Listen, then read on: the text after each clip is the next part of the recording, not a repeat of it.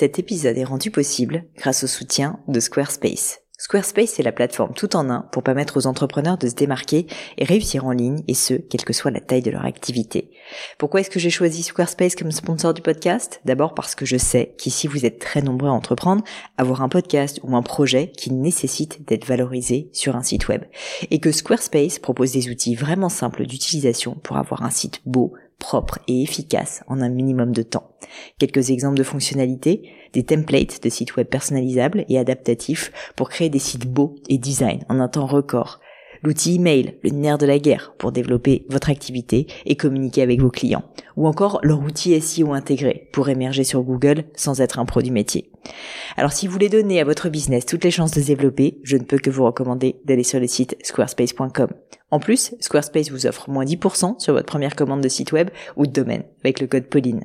N'hésitez pas et rendez-vous sur squarespace.com, code Pauline.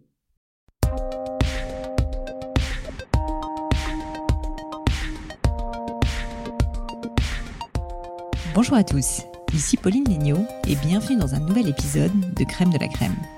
Pour ceux qui ont déjà entendu les premiers épisodes, Crème de la Crème, c'est une conversation où j'invite des hommes et des femmes pour parler de leur réussite.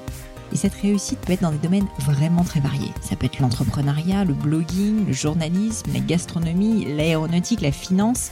Parce que pour moi, l'objectif est de partager avec vous les clés de la réussite de mes invités, d'avoir des conseils vraiment concrets pour arriver à des principes réplicables que vous allez pouvoir appliquer à vos propres projets. Si le concept de crème de la crème vous plaît, j'en profite euh, pour vous dire dans cette petite intro que faut pas hésiter à mettre une note sympa sur iTunes ou simplement à parler du podcast autour de vous. Ça m'aidera évidemment euh, à continuer à vous trouver de, nouveaux invités. Alors pour ce nouvel épisode, j'ai le grand plaisir d'accueillir Jean de la Roche-Brochard, alias La Machine. Jean est partenaire dans le fonds d'investissement de Xavier Niel, Kima Ventures. Et Jean est vraiment un personnage atypique dans le monde de la tech en France. C'est pour ça que j'ai voulu l'inviter. À l'école, c'était un cancre. Euh, on peut même dire, et c'est lui qui le dit d'ailleurs, que c'était un loser. Il a passé son bac au rattrapage, il a raté ses études, et globalement, il dit lui-même qu'il ne va jamais au bout des choses. Maintenant, Jean, c'est vraiment une autre personne la machine, comme j'en ai parlé. Il gère les 600 boîtes du portefeuille de Kima avec seulement trois autres personnes, descend 400 mails par jour et trouve quand même le temps de donner des cours dans l'école de l'incubateur The Family qui s'appelle Lyon ou même euh, de faire des podcasts avec moi par exemple. comme quoi, les études au fond, ça sert pas toujours et surtout qu'on peut avoir un déclic tardif. Je trouve que c'est un beau message d'espoir. On va parler avec Jean de son activité de VC. Euh, je peux vous dire d'ailleurs que Jean n'a pas sa langue dans sa poche. Donc pour les personnes que ça intéresse et que ce métier intéresse, surtout écoutez l'épisode. On va aussi parler de comment il sélectionne les startups dans lesquelles il investit, de son organisation personnelle, comment faire pour gérer 600 boîtes et 400 mails par jour, de yoga, de vélo, de sa vision de l'école et des innombrables livres qu'il recommande à ses amis start Honnêtement, c'est passionnant. Vous allez voir, Jean est un mec absolument génial. Il est drôle, il est humble, il est lucide. J'ai passé un super moment avec lui et je le remercie encore mille fois d'avoir pris ce temps. Mais je ne vous en dis pas plus et je laisse la place à ma conversation avec Jean de la Roche-Brochard. Salut Jean. Salut. Bienvenue dans Crème de la Crème. Euh, Jean, ça a été assez difficile pour moi de trouver une question par laquelle commencer. J'ai failli te parler de ta casquette, très célèbre sur les réseaux sociaux, de plein de choses. Je vais commencer déjà par te remercier d'être là. Merci de m'accueillir. Je suis hyper content. Et euh, de m'accueillir en plus à la station F. Donc c'est très cool. J'avais déjà interviewé Roxane ici. Donc je commence à bien connaître les lieux. Je suis assez contente. Je, en fait, donc du coup, j'ai un peu cherché, j'ai un peu fait mon, mon boulot quand même, et je me suis dit qu'il y avait un truc qui m'interpellait dans ta vie, Jean J'ai l'impression qu'il y a un peu deux Jean. Il y a Jean d'avant, le Jean, le Jean de, le Jean que tu décris d'ailleurs toi-même comme je dirais pas euh, un loser, mais euh, quelqu'un qui n'était pas forcément. non, mais moi je ne dirais rien, mais quelqu'un qui n'allait pas au bout des choses. C'est ce que tu dis. Donc mm. avant Kima, il y avait ce genre-là qui euh, est un peu entrepreneur, qui a créé plein de trucs. qui aurait voulu être entrepreneur, qui aurait voulu faire HEC, qui aurait voulu pouvoir dire à ses parents euh, regardez, euh, j'ai eu une bonne note à l'école. Voilà. Bah, en fait, bon, quelqu'un qui n'avait, on va dire, qu'il y avait un peu de circonvolution dans son parcours. Oula, ça veut dire quoi ça? Voilà. Et ensuite, il y a le Jean d'après. Il y a un peu Robocop Jean, qu'on appelle dans le jargon euh, la machine, hmm. et qui est une personne euh, qui est hyper organisée, qui est presque, euh, aujourd'hui, j'ai envie de dire, pas un gourou de la productivité, mais sincèrement, t'es un peu, t'es un peu une référence, tu donnes des confs à, ce sujet, etc. Enfin, sincèrement, c'est assez impressionnant. Et je me suis demandé comment t'es arrivé à ce moment-là. Enfin, est-ce qu'il y a eu un déclic? En fait, j'aimerais bien que ça m'arrive, si tu veux. Et je te demande un peu comment t'as fait. Et est-ce que ça a été conscient ou est-ce que c'est arrivé un peu comme ça d'un coup? Enfin, t'as eu un déclic ou ça a été une lente évolution? Euh, ça a été, euh, je pense, inconscient. De manière, il y a beaucoup de choses inconscientes chez moi parce que je prévois rien à plus de à, plus de, trois semaines ou trois mois. Je me fais engueuler euh, par mes proches quand on réserve des billets d'avion pour aller à des mariages et qu'en fait je fais ça qu'un jour avant, que ça nous coûte un bras.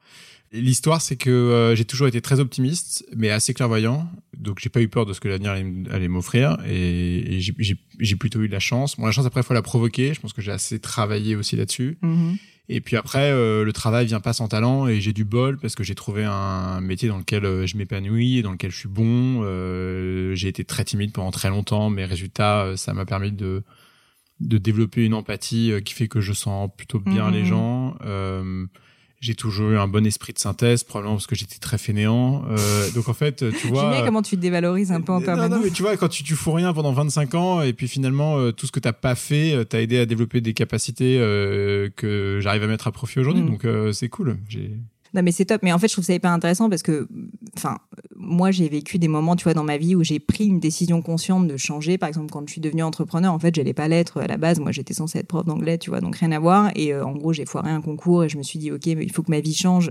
Il faut que je décide un peu ce que je veux faire de ma vie et que j'arrête de juste me faire porter.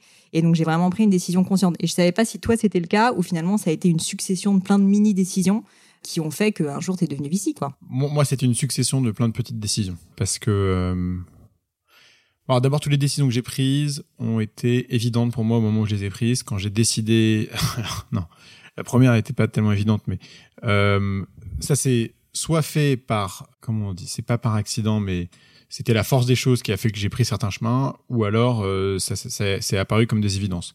Donc par exemple, quand j'ai passé mon bac que j'ai eu à l'oral, je suis rentré à l'université. En fait, j'avais envoyé des candidatures dans aucune école. Mm. Donc le seul choix que j'avais, c'était celui qui était en face de moi, qui était de rentrer à l'université. C'était le seul endroit où je pouvais, ce que je pouvais mm. faire. Quand j'ai fini mon, ma maîtrise, j'avais l'option de faire des masters, enfin, de, en tout cas, de, candidater à des masters. Je me suis fait recal de tous les masters. Donc, le seul master que j'ai pu faire, celui dans lequel on m'a pris, qui était un master de management stratégique international, qui voulait pas dire grand chose, mais dans lequel j'avais quatre mois de cours et six mois de stage après. Et tant mieux pour moi, parce que les cours, j'aimais pas trop ça. Après, j'ai envoyé mon CV dans 100 boîtes de corporate. J'ai eu deux réponses. Une à la Société Générale, je me suis fait jeter par tous les HEC qui postulaient derrière moi. Et une euh, dans une petite boutique euh, de corporate finance où coup de bol, ils m'ont pris en stage. Quoi. Puis le stage transformé en job. Et puis les Man Brothers est tombé. Et puis l'équipe s'est disloquée. Et puis j'étais tout seul. Et je me suis dit, ah, bah, qu'est-ce que je fais? Bah, quitte, quitte à ce que ma carrière soit foutue, autant essayer de faire un truc moi-même. Donc j'ai lancé ma boîte de conseil. Et donc... Euh, et après la boîte de conseil, j'ai rencontré un mec par hasard qui s'appelait Pascal Mercier, mhm. en levée de fonds, avec qui j'ai eu un super fit. Il m'a demandé ce que tu, qu'est-ce que tu veux faire. Et, pendant notre café, en fait, je dis bah, je veux que tu m'embauches. Donc il m'a embauché. Ce qui est quand même plutôt cool déjà d'assumer, tu vois, et de, d'oser dire ce genre de truc, quoi. Enfin, c'est. Ouais. Euh, mais j'ai pas d'ego mal placé. Hein. J'ai beaucoup d'ego, mais... pas mal placé. Non, mais je vois ça, mais c'est top. Euh, non, mais les gens osent pas, tu vois. J'ai l'impression que t'es es quand même vraiment quelqu'un qui ose, et ça, c'est assez génial. Non, non, c'est pas ça. Moi, j'ai toujours été très timide, euh, toujours en retrait, le cancre derrière dans la classe, et qu'il fallait pas qu'il se fasse voir, parce que moi, je me faisais voir, et, moi, je risquais de me faire taper dessus par les profs. Et donc, mm-hmm. j'étais très discret, très en retrait, et ça faisait que j'observais beaucoup les mm-hmm. gens, mais, mais que j'étais peu dans l'action. Et donc, le peu de décisions le, peu de décisions concrètes que j'ai prises euh, par contre ont été assez impactantes quoi. Mm. bah euh, je préfère euh, je préférerais être comme toi tu vois et prendre peu de décisions mais que ce soit de, des décisions impactantes comme tu dis et des bonnes décisions visiblement dans ton cas que, que de prendre plein plein plein de décisions en permanence comme les gens tu sais qui tous les matins se lèvent et en fait décident qu'ils vont changer de vie qu'ils vont faire un régime qu'ils vont je sais pas quoi. On a tous voulu ça on en rêve tous tu sais le déclic genre ah je me lève ce matin et je veux devenir le maître du monde. Ah, si seulement quoi. On saura qu'en fait malheureusement ça n'existe pas et que la vie c'est une lente évolution. Bah, en fait, alors je t'avoue que quand euh, j'ai préparé cette interview, je me suis dit que j'avais pas mal envie d'aborder le sujet euh, de ton métier, de VC, qu'on connaît mal. Une des raisons pour lesquelles je voulais l'aborder, c'est que moi j'ai fait une école de commerce et quand je suis sortie de mon école de commerce, en gros il y avait trois catégories de personnes. Il y avait les wannabe entrepreneurs comme moi, il y avait les. bien sorti quand même. Écoute, hein. je te, remercie. Il y avait, euh, il y avait les financiers justement, mais en général à ce moment-là, c'était après les Man Brothers justement dont tu as parlé et du coup tout ce qui était trading, grosse boîte et tout, ça marchait un peu moins, c'était un peu moins cool et donc le VC c'était quand même assez sexy. Et tu avais les troisième personnes globalement euh, marketing, corporate, enfin des boîtes euh, un peu un peu plus générales. Et donc, ça m'intéresse euh, qu'on parle un petit peu du métier de VC que les gens connaissent mal. Mm. Donc déjà pour commencer, est-ce que tu peux brièvement me raconter un petit peu euh, Kima et qu'est-ce que tu fais chez Kima euh, Quel est ton rôle exactement pour les personnes qui savent pas forcément ce que c'est qu'un fonds de VC il y a un petit piège, que Kima est pas un vrai fonds de VC, euh, mais Kima en gros on a, je vais donner des chiffres, parce que les chiffres ça impressionne toujours et tout, c'est vachement plus facile à, à pitcher, surtout chez Kima où on cherche pas de la perf, on cherche à plutôt à, accompagner l'écosystème dans sa mutation actuelle. Nous on voit passer entre 30 et 50 deals par jour dans le monde entier, tout secteur, euh, toute taille de deal, et on finance une boîte tous les trois jours en moyenne euh, grâce à l'argent de Xavier Niel uniquement et sur des tickets moyens de 150 000 euros. La particularité de Kima, c'est que on est euh, quatre personnes pour faire ça, qu'on a 600 boîtes dans le portefeuille, que nos tickets sont ce qu'on appelle les tickets one-off, on réinvestit jamais parce qu'on peut pas se permettre de réinvestir de l'argent quand on a 600 boîtes dans le portefeuille. Et on est, euh, on est une espèce de carte joker dans la main des entrepreneurs. On est, on est rapide, on est sympa. Enfin sympa. On est, je pense, on est, on est bienveillant. On est rapide, on est bienveillant. On n'est pas, on n'est pas des chèvres non plus. On hein. peut le dire. Ouais. Et on est un joker que les entrepreneurs, euh, on l'espère, euh, trouveront utile dans leur avancée, mais, mais, peut-être qu'on servira pas et on ne le sait mm. pas avant. Et donc on a développé euh, quelques outils dans lesquels on, on a une knowledge base, on a des perks, nos boîtes peuvent se connecter entre elles, on a quelques experts. Mm. On n'est pas proactif, on est très réactif et l'objectif c'est de s'assurer qu'on ait une bonne image malgré le fait qu'on peut pas être aux côtés des entrepreneurs au quotidien. Et alors justement, c'est hyper particulier, c'est clair. Là, le fait que ce soit bah, un investisseur, Xavier Niel, en fait, qui finance, qui est, comme tu dis, un peu moins des besoins de performance finalement que dans d'autres boîtes euh, de VC où traditionnellement, euh, quand même, c'est ce que les gens regardent. Du coup, en fait, ça fait que vous avez, j'imagine, des principes d'investissement qui sont assez différents des autres fonds de VC. Mmh. Tu peux m'en parler un petit peu? Bah, Moi, je lui ai posé la question un jour à Xavier. Je suis venu le voir et je lui ai dit bon, euh, Kima, c'est cool, hein, on fait plein de deals. euh, opérationnellement, c'est assez excitant mais c'est pas comme ça qu'on va faire euh, le plus d'argent. Et il m'a dit oui, Jean, mais moi j'ai pas besoin de plus d'argent. c'est pas faux. Euh, donc euh, tu, comprends que c'est pas l'objectif. Et donc oui, j'ai compris que c'était pas l'objectif. Mm. Et donc de toute manière, dans les VC et les investisseurs en général, je pense qu'on a tous le même prisme. On rentre par le marché, par l'excitation, par l'envie que quelque chose nous tu vois, nous, nous, nous procure et on reste pour l'équipe. D'accord. Donc en fait, c'est quand même d'abord le marché et ensuite l'équipe. Bah oui, parce que, enfin, quelqu'un m'envoie un mail, je, sais pas, c'est pas ça, c'est sympa, pas, sympa et tout. Généralement, juste à la lecture du mail, tu dis, mm. ah, la touche est bonne. Mais tu rentres par l'opportunité et tu restes pour l'équipe. Et je pense qu'on fonctionne tous de la même manière. Et surtout parce que les marchés, euh, enfin, tu le vois dans ton métier, euh, euh, tu, tu rentres avec un prisme sur un marché et la probabilité que tu changes de direction, de prise, de perspective, elle est hyper importante et donc avant tout, euh, tu mises sur des gens, quoi. Mmh, c'est clair. Et au niveau du marché, par exemple, tu peux m'en dire un peu plus. Vous avez des marottes, vous avez des trucs parce que j'ai vu, enfin, sincèrement, 600 boîtes, c'est tellement large. En fait, mmh. euh, j'imagine que, que, vous êtes un peu sur tous les. Je peux dire toutes les conneries qu'on a faites, c'est investir dans le hardware consumer. Il suffit juste de voir Fitbit, qui est une des plus grosses boîtes de hardware consumer qui galèrent, et toutes celles qui ont échoué, comme Jobone, euh, Pebble, etc. C'est l'enfer. On a voulu faire du gaming jusqu'à ce qu'on se rende compte qu'en fait, le gaming, ça voulait dire créer un portfolio de boîtes de gaming en sachant que 4 sur 5 allait échouer, il fallait des connaissances, il fallait avoir du réseau, faut mm. connaître les gens, c'est pas bon. Après, tu peux faire de l'adtech tech euh, si t'es un margoulin qui a envie de faire de l'argent au milieu euh, sur une marketplace très désorganisée comme l'adtech, euh, dans des marchés hyper incertains, il suffit de voir Criteo, même si ça marche, tu vois, c'est chaud, enfin c'est difficile, faut, faut se renouveler en permanence. Les médias, c'est hyper difficile. ça, c'est clair. Euh, L'enfer. Euh, et après. Euh, Vous faites aussi du B2C un petit peu quand même? Ouais, ça, on adore. D'accord. Et le e-commerce aussi, c'est hyper dur. Le e-commerce non verticalisé, c'est l'enfer, tu vois, genre métier de distributeur. Hmm. Bah, il y a eu son âge d'or, mais c'est vrai que c'est plus trop à la mode aujourd'hui. C'est pas facile, quoi. Menlook, etc. les échecs, on les a vus, quoi. Hmm, hmm, Donc nous, on aime beaucoup le SaaS, les marketplaces, mobile consumer, évidemment. tu vois, Zenly, Askip, Travelbees, Yellow, WeMoms, on en a fait pas mal. Vertical Commerce, on adore. La dernière boîte dont je suis tombé amoureux, c'est une boîte qui s'appelle Mina Storms, qui fait des sous-vêtements pour euh, teenagers, pour adolescentes. Ah, c'est cool, je connais et pas. C'est incroyable. Et tu vois, elle te, raconte, tu vois, elle dit, ouais, j'étais avec ma petite sœur, on se baladait pour acheter des sous-vêtements, et puis on avait soit la catégorie enfant, euh, soit la hmm. catégorie princesse tam tam. Sauf que l'adolescente, elle débarque euh, au cours de piscine, et puis il faut qu'elle se déshabille, quoi, tu hmm. vois. Et devant ses copines. Et donc, et elles ont créé tout un univers, et, et elles sont hyper fortes. Et ça, et ça, on adore. Et est-ce que justement au niveau du marché, tu penses qu'en France, il y a des marchés qu'on peut peut-être un peu moins adresser qu'aux US parce que bah, le marché français est quand même plus petit? Bon, j'imagine euh, des, tu vois, on parle souvent du prochain Google français, machin, les médias, on en parlait en train de dire, mmh. euh, il faut qu'on le fasse en France, etc. C'est vrai que c'est pas facile euh, vu la taille du marché. Mais est-ce que justement il y a des trucs que vous interdisez un petit peu de faire parce que vous sentez qu'en fait juste la France c'est pas le bon pays pour le faire ou pas forcément?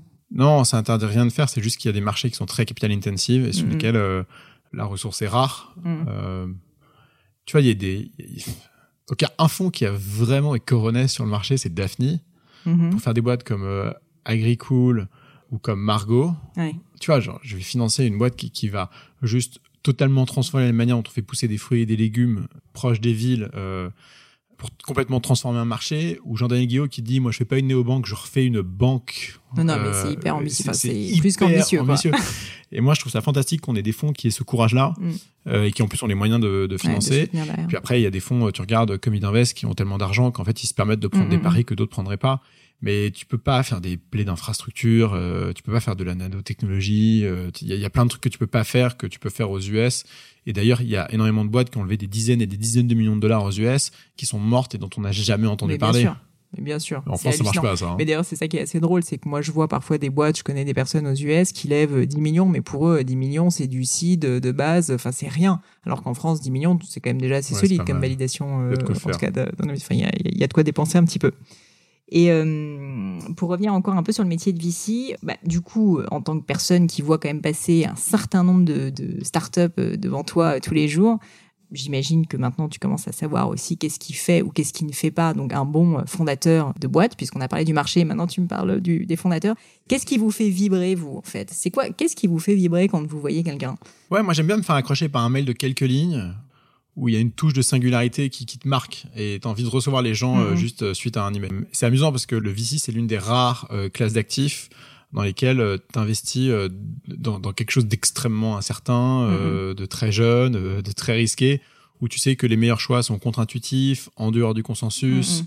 indétectables au démarrage, souvent le, le fruit de pivot, Mhm. et dont euh, c'est la somme de la résolution des problèmes qui va faire la réussite plus que les réussites elles-mêmes, quoi. Et ça, c'est incroyable. Mm. Et donc, je sais pas quel, quel est, si on a un, un- un prisme. euh, Enfin, on s'est jamais posé la question entre nous avec Rose, Alexis et Léonore sur euh, quel est le type d'entrepreneur euh, qu'on affectionnait particulièrement. Mais ce qui est certain, c'est que on regarde la clarté de vision de ces entrepreneurs-là, la qualité d'apprentissage. Genre, vraiment, tu vois, tu cherches une courbe d'apprentissage suffisamment élevée pour te dire cette personne-là, elle y connaît rien, c'est une rookie. Et peut-être que dans un an, deux ans, trois ans, sa capacité d'apprentissage va- va rendre cette personne exceptionnelle en tant que CEO de sa boîte. Et moi, je regarde des entrepreneurs comme euh, Firmin Soketo chez Payfit. Aujourd'hui, ils, ils doivent être 75 ou 80.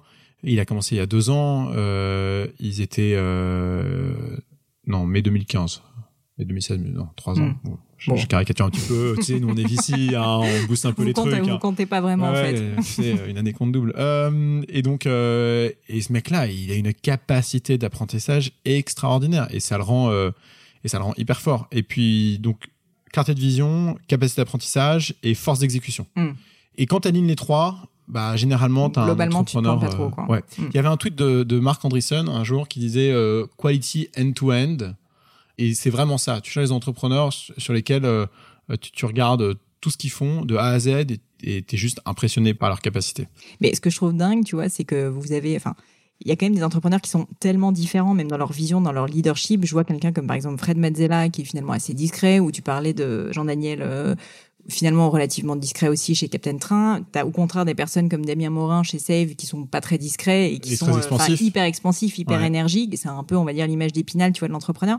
Et euh, je me dis, ça doit être hyper dur en fait d'avoir cette empathie qui te permet de comprendre, euh, enfin de comprendre vraiment qui est la personne derrière et euh, enfin comment en fait reconnaître si tu veux ses qualités euh, comme comme vous le faites finalement hyper rapidement quand vous Euh, investissez. le job de l'investisseur, c'est de supprimer le bruit et d'extraire les talents. C'est de pas être sensible au signal, c'est euh, de pas être sensible au et, et en fait de créer un environnement de discussion avec l'entrepreneur qui soit suffisamment authentique, honnête, direct pour éviter que des que des paramètres extérieurs ou que la peur de devoir pitcher ou le ou juste euh, tu vois l'appréhension d'être devant un investisseur se s'exprime. Donc euh, typiquement quand il y a la dernière fois que j'ai vu un pitch deck sur une table quand un, entrepreneur me pitch, je peux pas te dire c'était quand, ça finit. Je- J'ai plus de pitch deck et pourtant Ouais. euh, Dieu sait que j'ai pitché le pitch deck moi-même, tu vois. Mais c'est fini ça. Et euh, quand je reçois un entrepreneur, euh, mon premier enjeu c'est de lui dire on va avoir peu de temps ensemble, on va avoir qu'une Mhm. demi-heure. Mais t'inquiète pas, ça va bien se passer parce que moi aussi je rentre chez moi le soir et je me lève le matin et tout ce que je veux savoir c'est pourquoi t'as monté ta boîte, avec qui tu l'as montée, pourquoi ces gens-là, pourquoi ce sujet, raconte-moi un peu les faits euh, difficiles, remarquables de ton histoire, où tu vas, comment ça se passe. Et je veux pas le piéger euh, sur des chiffres ou des sujets techno, etc. D'abord, Ouais. je veux le mettre à Il est l'aise. pas en train de rentrer dans une école de commerce, quoi. Il est en train de parler vraiment de ce qu'il fait de sa vie, de, de qui il est. quoi. Ouais, tu veux pas piéger l'entrepreneur. Mm. Déjà, il galère tous les jours. euh, C'est pour que se faire euh, qu'un qu'un VC vienne le faire chier quand il vient pitcher. Mm. euh, C'est horrible, quoi. Donc nous, d'abord, on les met à l'aise. Une fois qu'on les a mis à l'aise, on regarde s'il y a un fit. Et s'il y a un fit, là, on commence à creuser. D'accord. Mais le but, c'est de garder. Si tu veux, le problème du VC, c'est que tu dis non dans 90% du temps. Ouais. Donc il faut que tu laisses une bonne impression aux gens que tu vas voir, même si tu leur dis non. Et c'est pour ça qu'il faut pas leur mettre une pression inutile en sachant que s'il y a pas de fit, tu vas pas creuser. Bah, alors, je- j'anticipe un peu sur des questions que je vais te poser plus tard, mais euh, tu me tends un peu une perche sur le, le dire non, parce que bah, moi, je suis, euh, je suis quelqu'un qui a parfois du mal à dire non, et je pense qu'il y a plein de gens dans ce genre. euh, Enfin, c'est pas si facile. Et surtout, comme tu le dis, dire non gentiment. En fait, euh, souvent, en plus, je trouve que quand tu te dis, OK, il faut que j'apprenne plus à dire non, bah, en fait, tu passes de l'autre côté de la barrière et tu dis non de façon euh, un peu Impulsive. mécanique, euh, tu vois. Est-ce que tu as des trucs pour réussir à dire non juste, euh, je vais pas te demander quel, si tu as une, un framework ou un truc Euh, déjà, l'origine du nom, il est, il est issu euh, juste de notre éducation. Pendant 15 ans, on nous a appris à l'école à ne pas dire non, parce que dire non, ça veut dire soit créer du conflit, Mm. euh, ça veut dire créer du conflit. Le problème, c'est que tu peux pas créer du conflit dans une classe de 30 personnes avec un professeur, quoi. Ça fout le bordel. Donc la prof te dit, merci d'aller chercher le consensus ou le compromis. Ouais, c'est clair. Ok, donc t'arrives en entreprise, ça fait 15 ans que t'as pas dit non, et puis tes parents, à chaque fois que tu leur dis non, ils t'en mettent une, donc en plus, ça marche pas. Et euh, t'es obligé de dire oui à tout le monde. Et un jour, et en fait, c'est ça qui est dingue. Un jour, tu prends conscience, tu dis non à quelqu'un, et tu te rends compte qu'en fait, il y a pas mort d'homme, quoi. Genre, en fait, t'avais le choix. En fait, à, à tout moment dans ta vie, t'as le choix de dire oui ou de dire non. Tu te rends compte que non, c'est juste un choix comme un autre, quoi. Et c'est pas un problème. Et puis, donc, t'as des gens qui le prennent pas mal, t'as des gens qui le prennent mal, mais globalement, les gens, ils le prennent ok, tu vois. ouais, ça sûr. Et nous, euh, dans la, quand on répond à un entrepreneur, plus on lui répond vite, et plus la probabilité que la réponse soit merci de m'avoir répondu si vite est hyper élevée. Ouais, c'est clair. le. VC de base, ce qu'il fait, c'est qu'en fait, au lieu de dire non, il laisse traîner. Mmh. Alors, si Bah, tu ce qui est un peu la procrastination, de toute façon, c'est un peu le truc de base. Moi, je suis, en tant que je te dis, mau- mauvaise personne qui sait mal dire non. Mm. En général, j'attends deux semaines et au bout d'un moment, je me dis bon, bah, va quand même falloir que je Ouais, réponde. Et là, je trouve une excuse. Et Mais en c'est la c'est pire que frustration tout. qui, C'est la frustration casse les gens. C'est pas le fait que tu dit non, en fait. Et euh, donc moi j'ai une phrase euh, toute faite. euh, je commence mes phrases par malheureusement. Ça veut dire attention mauvaise nouvelle. Assis-toi, ça va bien se passer. et je les termine par désolé. Euh. Ça veut dire c'est pas personnel. Un peu de compassion, quoi. quand même. Ouais, et, mais c'est sincère. Nous, notre métier, c'est de dire non, et on dit non très très souvent. Le but, c'est juste de dire non euh, rapidement, honnêtement, et, et sans jugement de valeur. Quoi. Et les gens, ils ont besoin de ça. C'est comme les réunions. Tu débarques en réunion, la réunion va durer une heure, elle va être interminable. Les gens vont sortir leur ordinateur, euh, ils vont bosser, ils vont faire autre chose, ils vont répondre à leur email. Si tu arrives en réunion et que tu dis bonjour, la réunion aujourd'hui c'est 30 minutes, voilà les items, Bien sûr. voilà comment ça va se passer. Toi, tu as deux minutes de parole par sujet et à la fin du rendez-vous, voilà les items euh, que chacun va, va préparer. Les gens sont contents, ils ont besoin de cette structuration. Bien sûr. Euh, si les gens n'avaient pas besoin de structuration, ils seraient tous entrepreneurs. La réalité, c'est que les trois quarts des gens sont pas faits pour entrepreneurs. Ils sont faits pour être opérateurs. Ils ont besoin d'un cadre. Et plus le cadre est, est, est, clair. est clair, et, authentique, euh, transparent, radicalement transparent et vrai. Putain, mais il y, a- rien de mieux. Bah, De toute façon, il y a euh, un temps. Là, tu vois, par exemple, ce matin, j'avais un rendez-vous avec un jeune homme, d'ailleurs, que j'ai rencontré à la station F, qui me demandait des conseils sur sa boîte parce qu'il fait du B2C. Et j'ai commencé la réunion en lui disant, écoute, je suis désolé, mais j'ai que 30 minutes. Et en fait, ce qui est génial, si tu veux, c'est que du coup, en 30 minutes, mais il va te sortir un nombre de questions incroyable et tu sors une productivité, mais qui n'a rien à voir. Alors que si j'avais rien dit, qu'on avait pris un café un Ça peu pendant traîné. 1h30, au bout d'une heure, ai dit, bon, bah, je suis désolé. Et en fait, il serait même pas arrivé, tu vois, au, au fond du sujet, quoi. Mhm. Donc, euh, je suis complètement, complètement partisane de ce que, de ce que tu décris. Si on revient un peu sur euh, le monde du VC, du coup, euh, bah, j'imagine qu'en plus de côté des entrepreneurs, tu côtoies aussi beaucoup d'autres VC et que même si Kima, c'est un peu particulier, enfin, tu as dû voir quand même, ou en fait, tu dois te demander euh, ou savoir qu'est-ce qui fait la qualité fondamentale d'un VC. Je te demande ça parce que c'est pas facile, mais je te dis, moi, j'avais tous mes petits copains quand j'étais en école de commerce qui me disaient, euh, ah, je vais être VC, je vais être VC. Et en fait, j'ai l'impression qu'il y a beaucoup de gens qui rêvent de ça, qui savent pas vraiment ce que ça signifie et qu'est-ce qu'il faut vraiment, en fait, comme qualité ou qu'est-ce qu'il faut bosser, tu vois, pour euh, vraiment être VC, sachant que c'est pas la même chose que d'être trader, que d'être euh, un financier, euh, je sais pas, euh, de private equity ou ce genre de truc. Est-ce que tu as une réponse à cette question? Ouais, j'ai une réponse. Tu sais que ce qui est injuste, c'est que déjà plus la moitié des VC le sont devenus par accident et probablement valent pas mieux que quelqu'un d'autre. Moi, pourquoi je suis devenu VC Donc, je suis devenu VC parce qu'un jour, en 2011, j'ai rencontré un entrepreneur qui s'appelle Jean-Daniel Guillot, avec ses deux cofondateurs qui étaient Martin Wottenwalter et Valentin Surel, et qui m'ont raconté l'histoire de Capitaine Train. Ce jour-là, j'ai pas seulement rencontré des entrepreneurs euh, singuliers, j'ai aussi rencontré des entrepreneurs euh, courageux. Et Mm. courageux dont les faits remarquables de leur histoire me faisaient dire que il fallait leur donner une chance d'exprimer leur potentiel. Mm. Et Je, je les ai accompagnés dans leur levée de fonds. Oui, alors qu'en plus, euh, je crois que la légende dit qu'il galérait pas mal quand même à l'époque pour lever des fonds, ce qui paraît l'enfer. invraisemblable maintenant quand on y pense. Non, mais j'ai galéré pour le seed, j'ai galéré pour le Serie A, et j'ai même galéré pour Et le pour- Series B pourquoi avec pour toi justement il galérait? C'est parce que le, le marché était presque trop gros, enfin ça faisait peur de se, de se confronter à la SNCF. Enfin, qu'est- Qu'est-ce qui euh, pour toi explique cette difficulté? Parce que quand on voit Parce que tu as des gens ordinaires qui jugent des gens extraordinaires. Hmm. Et donc, suite à ça, moi, j'ai fait beaucoup de levées de fonds et à chaque fois que je voyais les investisseurs, je suis désolé, hein, il y, a, il y a un côté revanchard là-dedans, euh, mais euh, je me suis dit, euh, un jour, je serai investisseur et je te montrerai ce que c'est. et ça m'a énervé. Et j'ai des noms, hein, je vais pas les citer, parce que je suis sûr qu'ils sont des services juridiques qui sont quand même euh, bien équipés. euh, ça restera notre petit secret. Ouais. Euh, non, mais et donc en fait, quand, quand j'ai vu ça, j'étais bah, rien, j'étais surpris du fait que les gens se, se aillent pas au-delà de euh, ce qu'il y avait, aillent pas au-delà quoi. Mm. Et euh, et l'autre truc que j'ai remarqué, c'est que les investisseurs manquaient de deux choses. Euh, et t'as de la chance avec Alven parce que ça fait partie des rares investisseurs de la place qui ont ces deux qualités, c'est la discipline et la consistance. Hmm.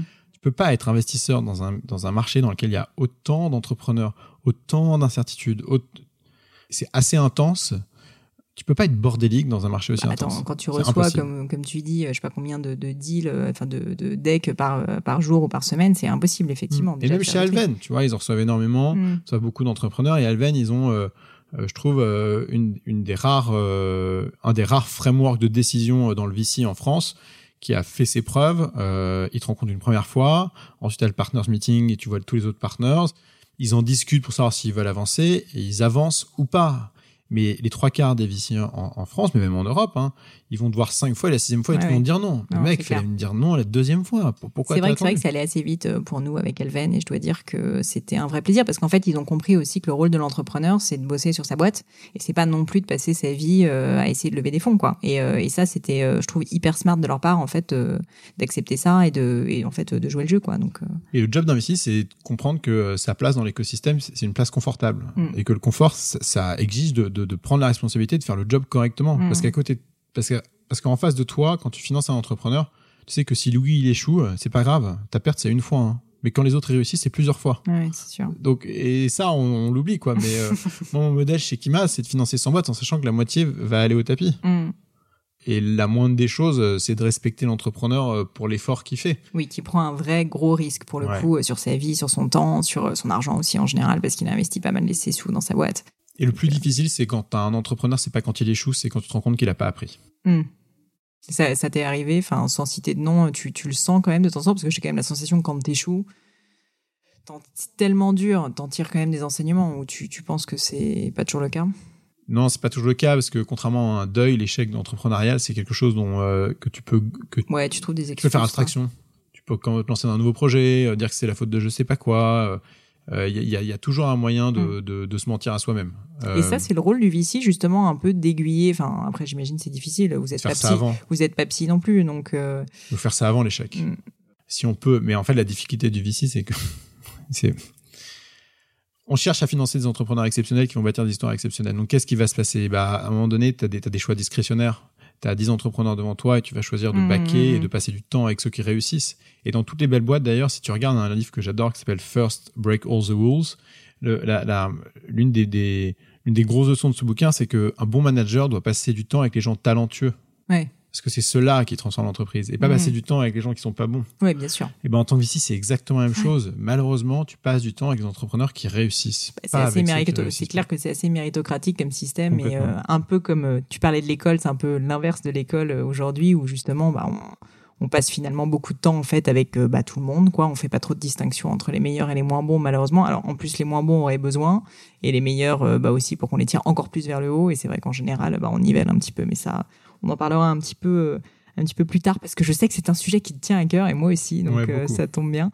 Pour parler encore un tout petit peu de tout ce qui est VC et investissement, euh, est-ce qu'il y a des deals que tu as regrettés? Et quand je dis regretté, c'est autant au sens de tu n'as pas investi dedans que tu as investi dedans. Bon, j'imagine que c'est plus difficile de dire que tu as regretté un deal dans lequel tu as investi, mais euh, bah, peut-être à la rigueur plus des deals dans lesquels tu pas investi. Je peux te dire, enfin, je peux te dire qu'il y a des deals dans lesquels j'ai investi, dans lesquels je regrette d'avoir investi et pour lesquels on me reprendra jamais deux fois. Hmm. Ça, c'est très important. Il faut un peu faire de post-mortem sur ces, sur Mm, ces mm, mm. erreurs. Et après, les deals que j'ai pas fait ou pas fait au bon moment et que je regrette, il y en a un en particulier, c'est Alan. Ouais.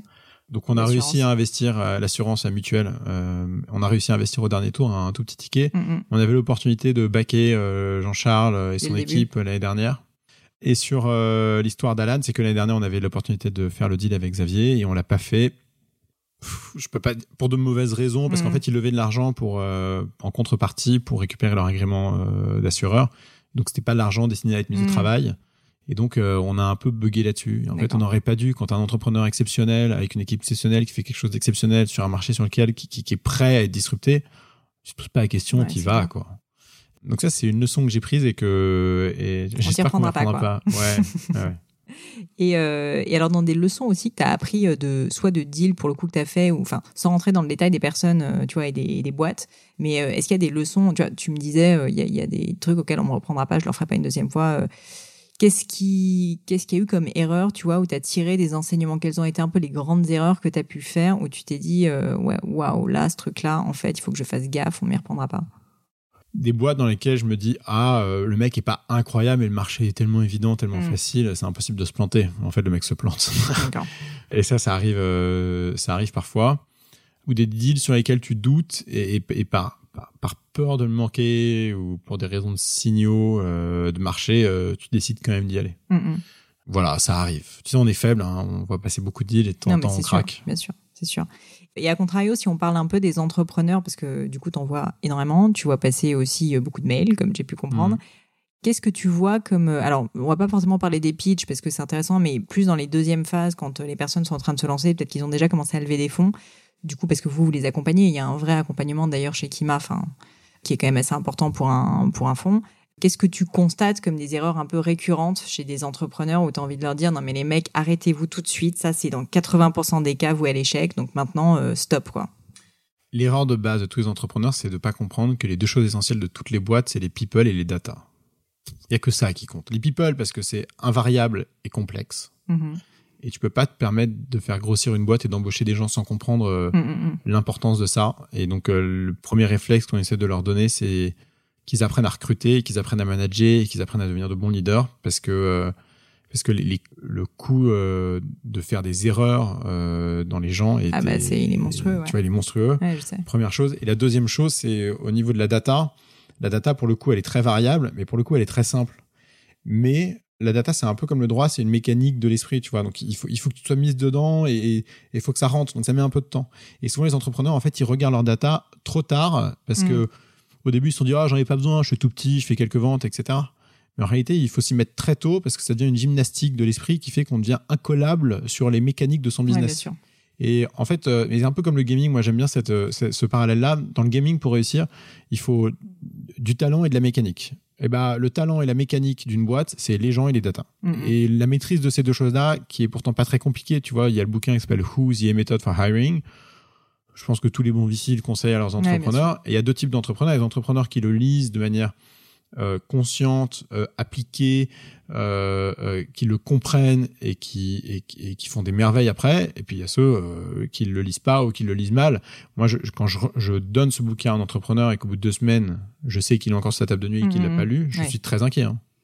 Non, mais clairement, enfin, en plus, euh, souvent les entrepreneurs au début, ils ont, euh, ils aiment construire, ils aiment produire, ils aiment la création, ils ont une vision, ils aiment pas forcément le management, ils aiment pas forcément, euh, tu vois, embaucher, ils savent pas comment faire, enfin pas tous, en tout cas moi, tu vois, quand j'ai démarré, je sortais d'école, je savais pas faire, et c'est vrai que c'est difficile de passer, je trouve, de cette étape de vraiment entrepreneur à développeur de sa boîte. Tu restes un entrepreneur, mais tu apprends une nouvelle phase, et du coup, je trouve ça assez clé, tu vois, que tu donnes des conseils comme ça, parce que c'est complètement vrai, Est-ce que tu trouves pas que la maîtrise est rassurante? Bien sûr. Tu vois Mais tu vois, les entrepreneurs, quand ils commencent, ils commencent avec énormément d'incertitudes et très peu de maîtrise. Mm. Et ils se rendent compte que très tard, en fait, à quel point la maîtrise aurait pu leur les aider à garder cette clarté de vision et d'apprentissage qui leur qui permet de bien exécuter une boîte. Quoi. Ouais, bien sûr, mais il y a aussi, je trouve, un truc, euh, un trait commun que moi je vois chez beaucoup d'entrepreneurs, et honnêtement, je l'ai eu aussi, qui est que souvent, quand t'es entrepreneur, comme t'aimes bien faire, t'aimes pas tellement déléguer. Donc aussi, il y a toujours un peu une peur du, tu vois, du recrutement, du mec, euh, il va me piquer ma place, euh, il va être meilleur que moi. Alors qu'en fait, j'espère bien qu'il va être meilleur que moi parce que franchement, j'ai besoin d'avoir des personnes sur qui je vais pouvoir non seulement compter, mais qui vont développer ma boîte.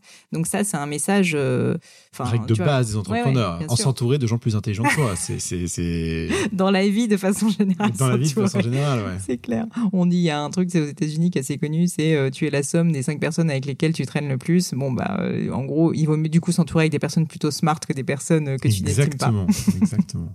Et alors, tu m'as parlé un petit peu de Pascal Mercier très euh, rapidement, euh, en me disant, donc, bah, c'est un peu lui qui t'avait mis le pied à l'étrier à la base, en tout cas dans le monde de la, de la finance. Est-ce que du coup, tu le considères un peu comme un mentor ou est-ce que tu as eu des mentors? Bah, Pascal, c'est le premier mec qui m'a mis une claque euh, dans mon boulot. Donc, moi, je faisais lever de fonds. Donc, quand je faisais de l'IPO sur Alternex en 2008-2009 euh, chez Avenir Finance, il fallait juste que je produise du papier, que je fasse des Excel. euh, J'y apprenais, mais j'avais pas de modèle. Mm, mm. Après, j'ai fait la levée de fonds par moi-même, donc euh, j'avais pas de modèle non plus. Et quand je suis arrivé chez, chez Global Equities et que j'ai bossé avec Pascal Mercier, euh, c'est la première fois que je me suis pris des, des remarques qui étaient qui étaient dures à, à absorber. Et moi, j'ai un vrai problème avec l'autorité. Donc euh, là, fallait non seulement que je fasse que je, euh, faire face à l'autorité, l'accepter et grandir.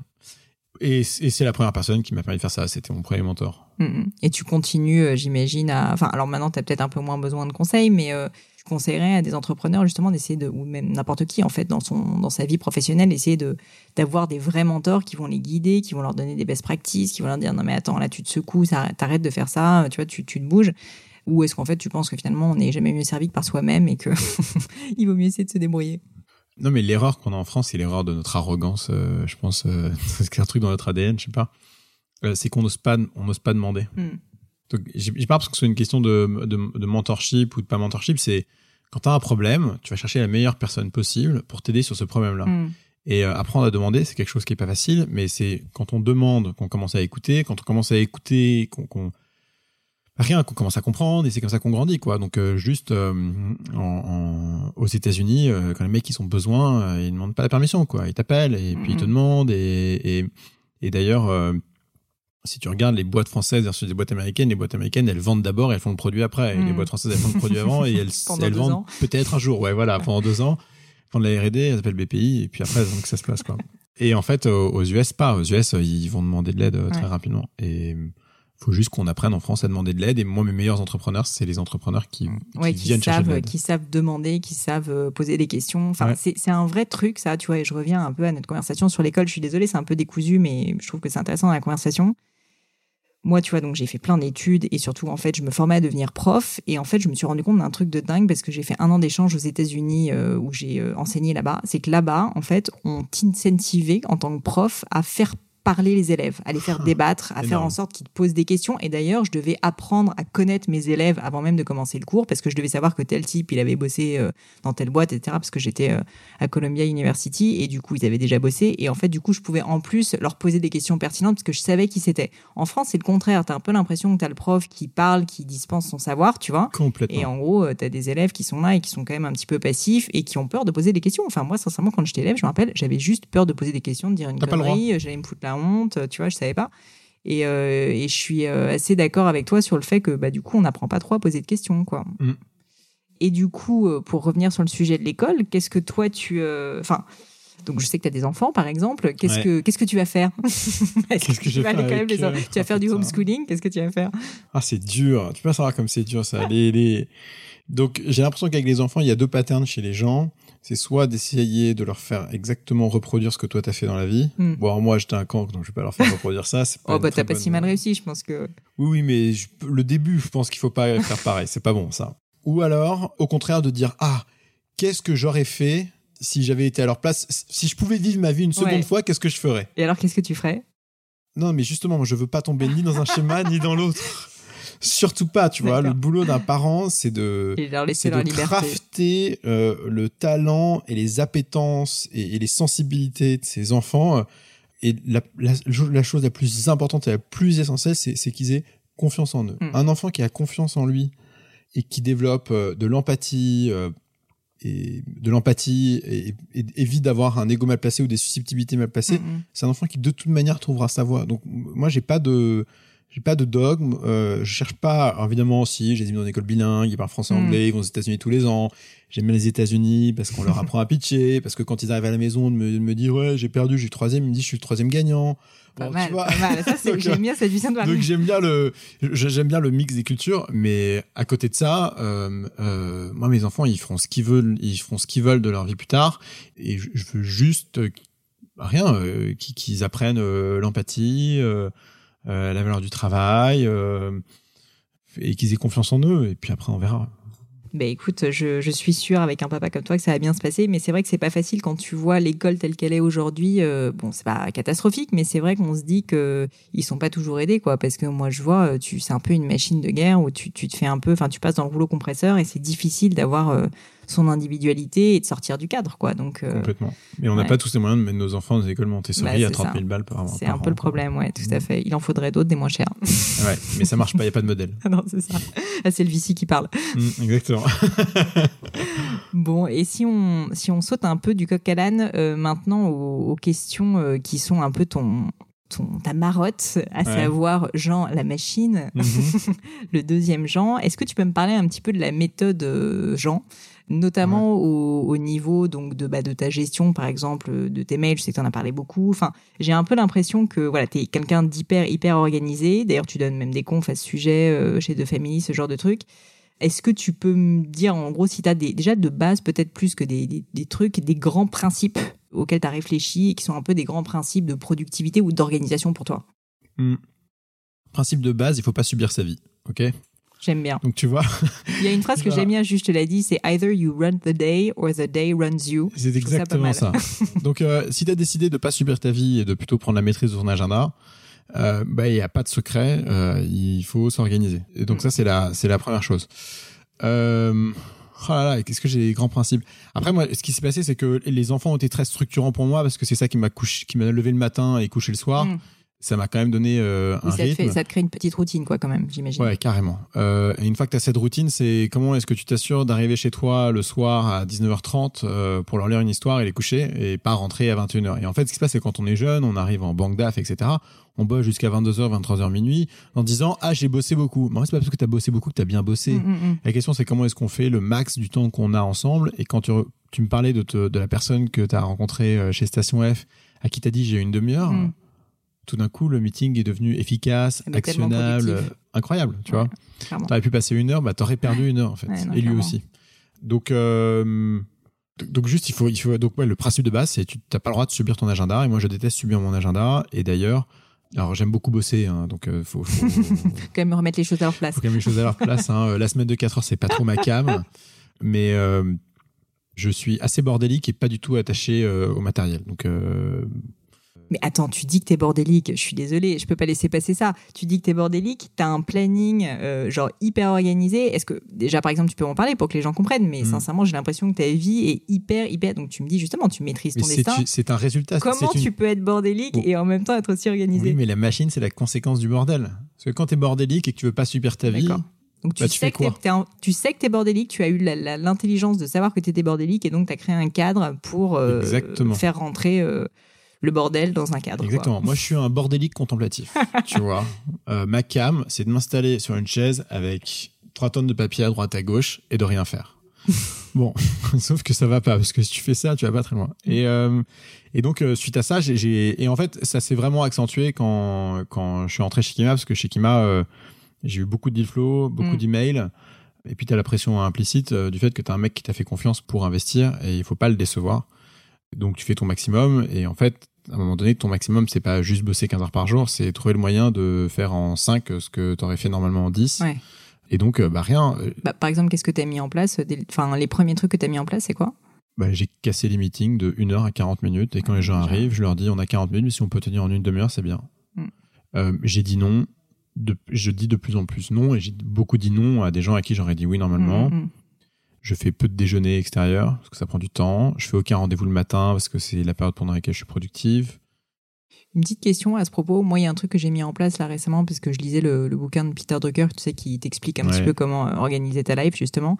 Et en gros, un truc que je faisais pas et qui m'a vraiment changé la vie, c'est que je j'anticipe le, la veille au soir ce que je vais faire le lendemain et notamment le lendemain matin, les sujets sur lesquels je vais bosser. Et du coup, j'ai priorisé, tu vois, peut-être un ou deux sujets sur lesquels je bosse pendant deux heures. Et ça me fait, euh, enfin, sincèrement, un appel d'air colossal. Je, je, je, me pose même pas la question, tu vois, de ce sur quoi je vais bosser.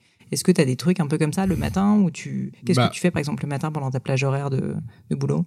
Donc moi j'ai divisé mes journées en trois euh, phase productive, interactive et inductive. Euh, la phase productive c'est la phase pendant laquelle euh, je produis, je suis devant mes emails, je pourrais faire une présentation, je, je c'est moi avec moi-même. Mm-hmm.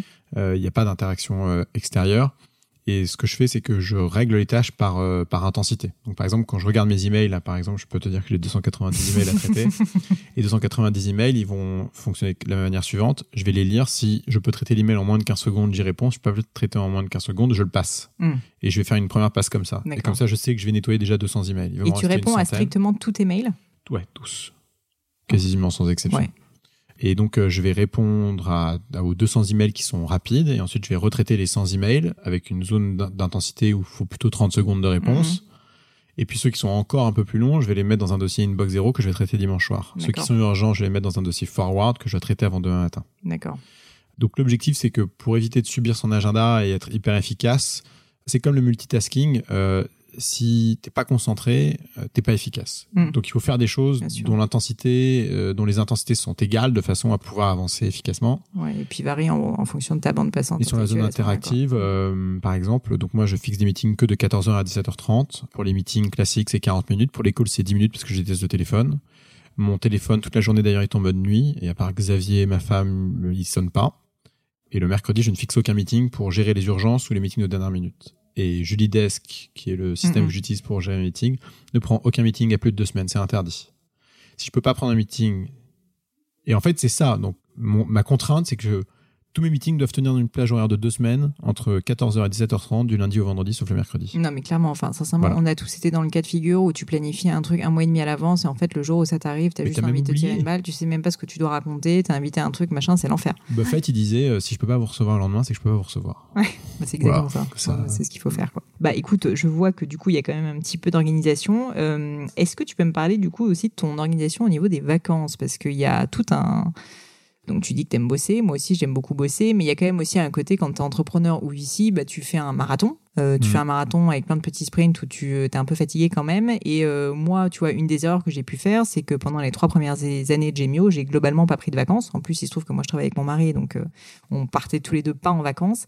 Et je trouve que c'est aussi important de savoir lâcher prise de temps en temps pour, bah, pour prendre du recul, pour vraiment couper et pour ensuite réattaquer quelle est un peu ta. Hum, est-ce que tu as une petite philosophie là-dessus ou en fait, juste tu prends pas de vacances et tu es content de ne pas en prendre Tu as des enfants en même temps, donc j'imagine que tu dois un peu passer de temps. Alors, déjà, il y a un truc, c'est que le boulot de VC est beaucoup, beaucoup, beaucoup, beaucoup, beaucoup moins intense que le boulot d'entrepreneur. Et donc, euh, le VC qui dit qu'il est surchargé et que sa vie est un enfer, euh, il mérite pas d'être VC. Il faut qu'il fasse autre chose. Il faut qu'il laisse sa place à quelqu'un Vous le saurez, messieurs, dames, vous le saurez. C'est pas sympa, tu vois. Donc non, tu peux pas te plaindre quand t'es VC, parce que quand t'es VC, t'es quelqu'un qui fait des choix, t'es quelqu'un qui est pas dans l'action, et tu peux pas te plaindre de d'avoir mm. une vie de choix, quoi. C'est fantastique. Mm. Euh, la seule erreur que tu peux faire, c'est de faire des mauvais choix, quoi. ça va, il y a pire. Quoi. et donc euh, le donc, ce que je peux dire, c'est que j'ai déconné plein de fois. C'est-à-dire qu'on est parti en vacances, en famille, et en fait, je bossais pas à des horaires fixes. Donc, je bossais un peu le mm. soir, un peu le matin, un peu l'après-midi, un peu ceci. Je prenais un call qui, au lieu de durer un quart d'heure, durait une demi-heure, une heure. Et en fait, euh, j'étais pas organisé. Et maintenant, ce que je fais quand je pars en vacances, c'est que je fixe des plages horaires pour cleaner mon inbox, hmm. euh, genre deux heures par jour. Là, on était euh, au ski avec les enfants. Bon, moi, je pouvais pas skier, je me suis cassé le pied il y a, quatre mois, mais je faisais mes emails euh, de 10 heures du matin à midi. ouais, après, t'es tranquille, quoi. Et après, ouais, je suis tranquille. Relativement. Et là, je pars aux US tous les ans, un mois entre avril et mai. Et c'est une période pendant laquelle je me ressource énormément. Hmm. je regarde, je regarde ce qui se passe, je prends un peu de recul, je fais moins de deals. En plus, il n'y a pas longtemps, j'ai commencé à écrire. Ah, c'est cool. Euh, tu vas pouvoir m'en parler de ça. Ouais, ouais, ouais. et donc, euh, et. Ouais, puis moi, comme je suis un contemplatif de base, tu vois, je fais du vélo pour aller au bureau, je fais du vélo pour revenir, euh, je mets de la musique dans les oreilles. moi, ma vie, elle est cool, tu vois. J'ai pas ma, ma soupape, c'est tous les jours. Ça va, mm. hein, j'ai pas à me plaindre. Non, non, mais c'est pas ça, tu vois. Mhm. Mais c'est juste que je pense que j'ai été un peu. Il y a plein d'entrepreneurs comme ça, et j'imagine plein de, plein de personnes dans le monde corporate. Ils arrivent globalement quand même à s'organiser pendant les, les moments où ils bossent. Et en fait, Mhm. dès qu'ils partent en vacances, bah, en fait, ils se font complètement euh, happer, tu vois, par les mails qui ils sont, ils regardent compulsivement leurs mails alors qu'ils sont en vacances, euh, ils répondent au téléphone. Et en fait, je pense que là aussi, tu vois, il faut se dire qu'il faut un minimum d'organisation parce que sinon, euh, tu. Ou quelqu'un à côté de toi qui dit faut que tu arrêtes de faire ton téléphone. Ouais, ouais, Ça marche pas mal, ça. tu vois, c'est clair. C'est clair. Ta femme, peut-être. Mm, Par exemple. On va la remercier. Ouais, ouais. Ça marche. Tu m'as parlé un peu de vélo. euh, ça m'intéresse de savoir aussi. euh, tu me dis si c'est trop perso, mais euh, moi, je suis assez partisane du un corps sain dans un esprit sain, ou je sais pas. Je Mhm. crois qu'on dit un esprit sain dans un corps sain. Les deux voilà. Et est-ce que est-ce que ça a un truc important pour toi ou pas particulièrement? Ça l'a jamais été, j'ai jamais fait de sport, j'ai toujours détesté ça. J'ai essayé le basket, j'étais nul, j'ai essayé le handball, j'étais nul, j'ai essayé le volleyball, j'étais nul, j'ai essayé le foot, j'étais nul, j'ai essayé le karaté, j'étais nul, j'ai essayé les échecs, c'est pas un Donc essayé sport, de nul aussi, bref, ça marchait pas. Euh, mais à l'école, quand même, ça allait. Je courais vite. hein. Euh, j'ai toujours été bon marathonien, mais je déteste courir parce que ça me fait, ça me met le cerveau en ébullition. Je passe à plein Mm. de trucs et j'ai qu'une envie, c'est d'aller retourner bosser. Euh, et donc un jour, bah, en fait, euh, j'ai fait exactement ce que j'ai, la même chose que pour mon organisation. Je me suis dit bon, euh, plus, plus quand, quand t'as trois je- enfants, quand t'as trois enfants et que tu fais une couvade, tu vois, tu commences par un peu euh, culpabiliser. Et je me suis dit putain, faut que je fasse quelque chose. Et donc la première chose que j'ai faite, c'est que j'ai lâché mon scooter pour prendre un vélo. C'est pas mal. hein. Je me suis dit bon, quitte à pas faire de sport, je vais au moins faire une heure de cardio par jour en faisant Ouais. du vélo. Donc j'ai pris le vélo. Après j'ai commencé un peu de sport avec un coach. Pas, j'ai pas réussi à accrocher. euh, j'ai pas trouvé mon de, de pas trouvé ton truc, quoi. Euh, Donc ce que je te disais, c'est que j'ai rencontré ce mec qui s'appelle Jean Daniel il y a quelques mois et euh, donc c'est un coach que j'ai vu pendant deux jours. C'était assez, sympa, un coach de CEO. Et euh, et on, on parlait de plusieurs dimensions de la vie de chacun, qui sont les dimensions intellectuelles, dimensions physiques, dimensions euh, tout ce qui est euh, euh, relations, amitié, etc. Euh, dimension euh, spirituelle, dimension artistique et dimension sociétale. Et sur la dimension physique, il me dit bon Jean, euh, qu'est-ce que tu fais comme sport quoi? Et malheureusement, euh, j'avais la même réponse qu'au- qu'aujourd'hui, c'est-à-dire que j'en faisais pas. Euh, et il me dit mais il y, a- bien quelque chose qui te plaît quand tu fais du sport. Qu'est-ce que tu as fait? Et Donc je lui dis ah ouais, moi j'ai bien aimé la boxe. euh, j'ai bien aimé euh, et que quand on fait des exercices avec le coach, j'aime bien les exercices précis, intensifs. Mais par exemple, j'aime pas le cardio, euh, Mm. j'aime pas courir comme un dératé. euh, ça, ça me plaît pas. Et donc, euh, et au même moment, je me suis cassé le, je me suis cassé le pied quelques semaines avant au squash.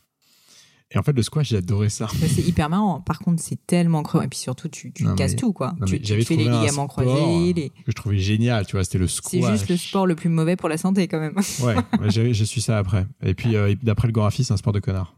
Mais donc, euh, je m'étais cassé le pied et, et je pouvais plus faire de vélo, je pouvais rien faire, etc. Et donc, je me suis mis au yoga et j'ai adoré, quoi. Ah, mais alors attends, c'est drôle parce que tu sais que j'ai, enfin, tu ne sais pas, mais j'ai fait 15 ans de yoga. Je Arrête suis une addict de yoga et j'ai dû arrêter le yoga parce que je me suis blessée fortement aux épaules parce que, bon, bref, j'en faisais un peu trop.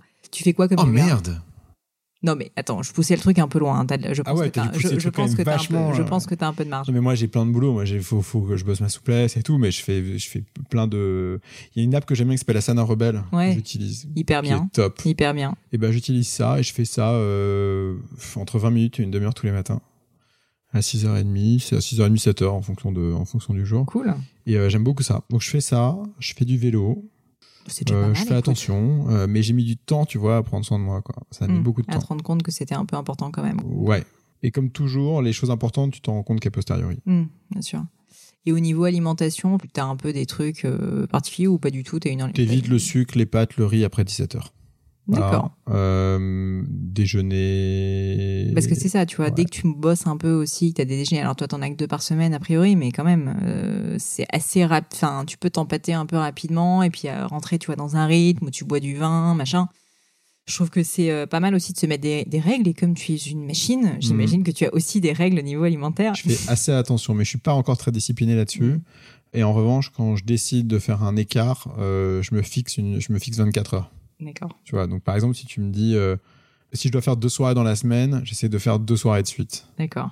Tu vois. des jours off, un peu de. Faire gaffe Ouais, globalement. tu vois. Et, et de fixer des, des moments de déconnade qui soient pas trop importants parce que le problème des bonnes habitudes, c'est qu'une fois que tu les perds, c'est Ah ouais, de les c'est récupérer. très, quoi. très difficile de revenir. En général, euh, c'est- la, la pente, elle est assez glissante, quoi.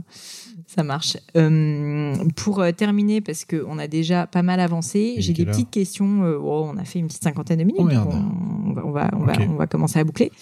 Tu m'as parlé de plein de bouquins. Euh, Est-ce que tu peux. Donc, j'ai vu que tu n'étais pas fan de la semaine de 4 heures, tu me l'as dit. Non, j'aime pas les de- régimes minceurs parce que c'est des trucs que 99% des gens qui les lisent ne les appliquent pas. C'est c'est de l'arnaque, c'est dégueulasse d'arnaquer les gens. Faudrait les rembourser au moins. Non, mais et puis en plus, euh, le problème du régime, c'est que dès que tu l'arrêtes, on le dit toujours, mais c'est vrai, malheureusement, c'est pas un régime, c'est juste un changement d'alimentation. faire, Complètement. donc, euh. Mais euh, indépendamment de ça, est-ce que tu as des bouquins euh, que tu recommandes à nos auditeurs euh, Pas forcément d'ailleurs des bouquins euh, de productivité, tu vois, juste des bouquins même de littérature, si ça te plaît, de, je sais pas, Je te fais une confidence. tu ne lis pas. Je ne lisais pas. J'ai commencé il y a trois mois. Alors des films. Non, j'ai commencé il y a trois mois Ah, à lire. bah voilà. Et j'en avale un par semaine en ce moment, j'adore. Et en fait, je lisais pas. Bon, d'abord, moi, je lisais les fiches de lecture quand on était, euh, enfin, les résumés quand j'étais à l'école. Après, à l'université, euh, je lisais pas les bouquins non plus. Et, et, et en tant que leveur de fond ou même chez The Family, euh, les deux bouquins que j'ai dû lire, c'était euh, euh, Who's the Method for Hiring et Mm. The Five Dysfunctions of a Team. Et puis Ouais. voilà, quoi. Et euh, il y a donc il y a trois mois quand j'ai rencontré ce mec-là, Jean Daniel, ce coach euh, de CEO, c'était à la fin des deux jours qu'on a passé ensemble, il m'a dit tiens Jean, tu devrais lire un bouquin, ça s'appelle Le problème Spinoza. Et je pense que tu vas aimer et quand on se revoit dans deux trois mois et qu'on en discute, euh, tu, tu me diras si t'as aimé ou pas. Je pense que tu vas ça va te plaire. Et en fait, le fait qu'il ait fait ça, euh, je l'ai pas lu parce que j'ai envie de le lire. C'était un bouquin de 550 pages, ça m'a déprimé rien que voir le nombre de lignes et de pages. Mais euh, Puis il y a le mot Spinoza quand même dans le titre. Ouais, complètement. Euh, heureusement, je savais qu'il était Spinoza quand même. et en fait, il m'a. En fait, c'était un challenge pour moi. Je voulais pas le décevoir, ce mec-là. Il m'avait conseillé de lire un bouquin. Je ne voulais pas me retrouver comme un con dans deux mois à lui dire Ah, désolé, ton bouquin, je l'ai pas lu. Parce que C'est j'aime pas mal. lire. La pression des pairs, très important. Exactement. tu vois, cette pression-là. Et donc, j'ai lu ce bouquin-là. Je l'ai terminé. Et puis, dans le bouquin, il parlait d'un autre bouquin qui s'appelle euh, Man's Search for Meaning. Euh, qui s'appelle Frankel. Qui, une histoire euh, assez dure parce que lui a vécu à Auschwitz et s'en est sorti. Et, et donc, euh, il y a, deux tiers, il y a un tiers- deux tiers du bouquin sur sa vie et un tiers sur après ses, ses méthodes psychologiques. Mhm. Et donc, j'ai ensuite enchaîné ce bouquin-là. Puis après, un autre et encore un autre. Et là, je sais pas, j'ai dû en lire devenu addict, dix- quoi. Ouais, et j'en lis un par changé. semaine. Maintenant, c'est yoga et yoga et bouquin et lecture. yoga et bouquin, tu vois, comme On quoi, re- même à presque 35 L'image on d'épinal du, du Vici en prend un coup là. Ouais, waouh, incroyable. Et avant, moi, quand j'étais content, vers 17h30, c'est la, la période où je, je commençais à être un peu inefficace au boulot. Mhm. Il m'arrivait de me poser une demi-heure et de rien faire, quoi. Mhm. Maintenant, je me pose une demi-heure, mais je lis, tu vois. Et euh, les bons bouquins que j'ai lus récemment, euh, bah, il y a First Break All the Rules pour tous les managers, qui est juste essentiel et qui, qui est basé en plus, qui est très, très data-driven. Ils ont, ils ont interviewé euh, plus de 100 000 managers, 10 millions d'employés, euh, et ils montrent tout, tout ce que font les bons managers versus tout ce qu'on a essayé de vous Mhm. apprendre et qui est faux en réalité. Euh, C'était Je le intéressant. mettrai dans, dans les notes. Euh, là, je termine un bouquin d'un mec qui s'appelle Red Diallo, qui est le founder et CEO Ouais. de Bridgewater. Clairement. Principles? Ouais. Non, mais exceptionnel. Pouah. Exceptionnel. Ah, Là, je alors, recommande à tout le monde. Ah, quoi, lui, c'est une star. Alors après, c'est un peu radical. Hein. Faut, Oui, faut, c'est à faut, adhérer. hein. bon. C'est à l'américaine. Le mec est patron d'un hedge fund. euh, t'es pas Mickey quand t'es patron d'un hedge fund, quoi. Et ça se voit clairement dans le bouquin. Mais euh, bon, mec a 70 ans, tu, tu vois qu'il a vécu et qu'il a appris quelques trucs, quoi. Hyper intéressant. Après, un bouquin qui malheureusement est très très très chiant à lire, mais qui est très qui est important parce qu'on a ce pro- on a, on a une problématique euh, dans l'entrepreneuriat et d'ailleurs c'est un et après tu couperas ce que tu veux au montage parce Non, que vais passer un peu de temps dessus, mais pas longtemps. T'inquiète pas. Euh, mais il y a un truc qui est hyper important dans, dans, dans l'entrepreneuriat, dans le VC et dans la relation entre l'entrepreneur et les VC, c'est l'intelligibilité. La difficulté qu'on a et, et dans nos, nos relations au quotidien, c'est c'est la communication. C'est la capacité de comprendre les gens qu'on a en face de nous, d'exprimer des choses intelligibles qui vont comprendre telles que nous on les perçoit Mm. ou, ou telles qu'il faut qu'elles soient perçues. Et ça, ça demande des efforts, quoi. Et ça demande encore plus d'efforts quand les gens sont dans des organisations où il y a beaucoup de monde, euh, parce que tu fais attention à ce que tu dis aux gens Oui, bien sûr. et tu as besoin euh, d'avoir l'adhérence euh, des gens à qui tu parles. Et donc, il y a ce bouquin qui s'appelle The Pyramid Principle, d'une nana qui s'appelle Barbara Pinto, quelque chose aussi. Et c'est surtout la logique de pensée et d'écriture. Et euh, je pense pas que ça vaille le coup de lire les 250 pages bouquin, parce qu'en fait, tout se résume en une phrase. C'est que le meilleur moyen d'aborder un sujet avec quelqu'un pour qu'il soit pour que la personne comprenne, adhère et soit hum, et, et- et se mette en, en position de de- d'avancer sur le sujet, Mhm. c'est d'abord de donner une vérité générale qui est incontestable, Mhm. d'adresser le problème de cette vérité générale et ensuite la question que ça pose. Donc par exemple, si tu te rends compte que tes sales décollent pas, que ça marche Mhm. pas, tu vas dire euh, nos sales ne décollent pas. Bon, ça c'est un fait, tu vois, c'est marqué, il Mhm. y a des chiffres et tout. La problématique c'est euh, nos sales euh, ont des problèmes de performance. Ok, bah ça, comme tu as dit au dé- si tu allé voir la personne et que tu dit nos sales ont un problème de performance, Mm. première réaction c'est non, non, non, non, il n'y a pas de problème. Ouais, c'est clair. Alors que si t'as dit, t'as vu nos sales performent pas, et on te dit oui. Ensuite, une fois que tu dis les sales, tu vois, marchent pas, euh, on peut pas, on peut pas, on peut pas aller à l'encontre de ça. Et ensuite, la question que ça pose, c'est donc comment on fait pour améliorer ça? Mm, mm. Et ben c'est tout bête. Et ensuite, euh, la, la suite de ça, c'est est-ce qu'on applique une logique déductive ou inductive? La logique déductive étant d'adresser euh, que, de que chaque idée adressée est la suite logique de l'idée précédente, ou une logique inductive qui est un, un peu plus difficile à, à matérialiser pour les gens, mais qui est euh, des idées parallèles qui sont liées au même sujet. Voilà. Et donc ce bouquin était quand même hyper intéressant sur la manière dont il est construit, euh, même s'il est euh, chiant à mourir à lire. Un bouquin que j'ai pas aimé du tout, c'est euh, Mindset. Mindset. Ouais, avec Gross Mindset, Fixed Mindset, espèce de best-seller que j'ai trouvé Alors, je vois pas du insupportable. tout ce que c'est, mais je le mettrai quand même mais je vous le dis, si on... enfin bref, Le vous lisez lire, pas, quoi. hein, mais bof. Et ah si, The Little Book of Ikigai était sympa, j'ai lu ça là au ski. C'est incroyable à quel point les Japonais ont réussi à incorporer dans leur culture des, des principes de vie fondamentaux. Quoi. Mm. Et euh, ça, c'était assez cool ça. Japon, euh, belle destination. Je sais pas, tu connais un petit peu? Non, moi, je- alors moi, donc Il je faut- lis pas, je voyage pas, je fais pas de sport. Très je, bien. Je fous là. C'est ça. Et tu m'as Mm. sorti 10 bouquins, tu fais du vélo, du yoga. Ouais, mais, parfait, parfait. ça marche.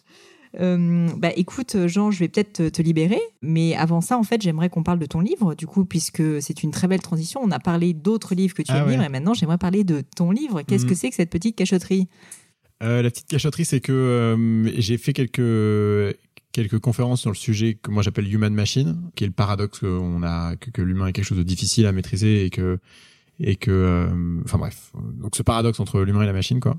Et comme tu sais que je suis bordélique, donc j'arrive euh, à ces conférences-là et j'ai pas beaucoup préparé la présentation et c'est souvent un peu bordélique, c'est souvent un peu décousu. Et donc même si je fais passer des messages que certains comprennent, globalement, je, je, je pense que c'est pas assez actionnable.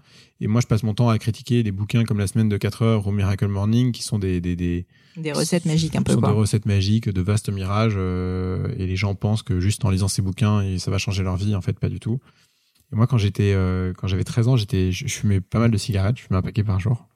Et ma mère fumait aussi, donc elle m'achetait des paquets. Puis j'ai arrêté à l'âge de 23 ans avec un bouquin qui s'appelle The Easy Way to Stop Smoking de Alan Carr. Ah oui, j'en ai entendu parler. J'ai plein de copines qui, mais apparemment, c'est incroyable comme livre. Je, enfin, je sais pas, moi, j'ai des copines qui m'ont, je fume pas, mais j'ai des personnes qui m'ont dit que c'était euh, Mais c'est le incroyable. bouquin qui te permet de t'auto-conditionner à arrêter. Ouais, c'est ça. C'est Eh ben, c'est un moi- peu de l'auto-hypnose ou un truc dans le genre, quoi. Je veux faire la même chose sur la productivité. Trop bien. Je veux faire le bouquin qui va marcher pour les trois quarts des gens. Je veux pas le bouquin que 0,01% des gens qui le lisent arrivent à l'appliquer. Ouais, ou juste que les gens rêvent. Enfin, tu vois, la semaine de 4 heures, c'est un peu ça. C'est tu rêves d'être Tim Ferriss parce qu'en gros, il fout rien et qu'il gagne très très bien sa vie. Mais bon, malheureusement, euh, la quoi. vie n'est pas comme ça. Tu vois, il faut qu'un mec qui est serveur chez Chipotle arrive à s'y retrouver, quoi. Euh, parce qu'il n'y a pas, il y a, il y a pas de mauvais métier et, et la fortune, euh, c'est pas l'argent. Top. Bah, j'ai j'ai hâte de voir ça. Tu sais quand ça sort? Je pense que j'ai écrit un bon tiers quand je me suis cassé le pied. Ouais. Et là, euh, pendant euh, que je serai aux US en avril-mai, euh, je vais essayer de dérouler un maximum. Cool. Mais le temps est mon ami et je suis pas pressé. Je vais, Oui. je veux juste que c'est une grosse responsabilité, c'est une pression que je mets, mais je, je, veux que ce soit exceptionnel. Tu vois, moi, je suis pas, je suis de la même manière que je suis bordélique et, et que et pas toujours consistant, même si j'ai fixé des règles pour régler ça. Je veux que ce travail-là soit impeccable. Euh, J'ai hâte de lire le Moi, tien je parce que la je trouve, pression. ça, je trouve ça très très cool. Ouais, je fonctionne à la pression. Donc, euh, donc je me la mets et je la mets aux autres. C'est comme quand euh, je dis publiquement que les moitiés des VC sont nuls. C'est pour me mettre la Ça, on a bien pression. compris. euh, de- tu vois Euh, c'est important. Euh, Ça change pas parce que parce que les gens visés, euh, eux, ont pas compris. Mais euh, C'est ça, personne se sent concerné, quoi. ouais, C'est toujours l'autre. Non, par contre, non, mais juste, je reviens et, et ça va faire grincer des dents les autres. Mais euh, Alven fait du bon travail. Mais on les aime beaucoup chez Gemio, en tout cas. Euh, Jean, merci mille fois. Juste avant de te quitter, où est-ce que euh, on peut te trouver sur le monde merveilleux euh, du web, de l'internet, sur Twitter, sur Instagram, si on veut te poser des questions sur ton futur bouquin, faire des cours de yoga avec toi, Ouais. tout ça? J'ai un handle qui est le chiffre 2 et LR. Mhm. euh, à peu près partout. Et après, le, le, le truc sur lequel je suis le plus efficace, c'est les emails. Donc D'accord. jean.kimaventures.com. Bon, bah écoute, on le saura. En tout cas, euh, merci beaucoup pour ton temps. Merci. Et puis, euh, j'ai une longue liste de livres à lire maintenant, donc euh, Cool. merci à toi. À bientôt. À bientôt. Ouais. Avant de vous quitter, quelques points en plus. D'abord, si vous souhaitez contacter Jean, c'est simple, allez directement sur le site du podcast, donc c'est www.podcast-du6 crème de la crème.com, rubrique podcast. Vous trouverez ça également dans les notes de l'épisode sur iTunes. Vous verrez, je vous ai fait un petit résumé de l'épisode avec les grands points à retenir, le contact de Jean, donc, il laisse son mail notamment, très sympa de sa part, sachant qu'il en reçoit beaucoup, les notes sur l'épisode aussi, et notamment tous les bouquins qu'il recommande. Euh, j'ai pris un peu le temps de les lister, donc n'hésitez pas à aller jeter un petit coup d'œil à tout ça. Aussi, si vous voulez me contacter pour me poser des questions ou me proposer de nouveaux invités, n'hésitez pas à le faire directement sur Twitter ou Instagram sous le pseudo @pelenio, donc c'est P-L-A-I-G-N-E-A-U, ou bien sûr vous pouvez me laisser des commentaires euh, sur le blog podcast Crème de la Crème. Merci à tous de m'avoir écouté jusqu'ici, j'espère que la conversation vous a plu et je vous dis à très vite pour un nouvel épisode.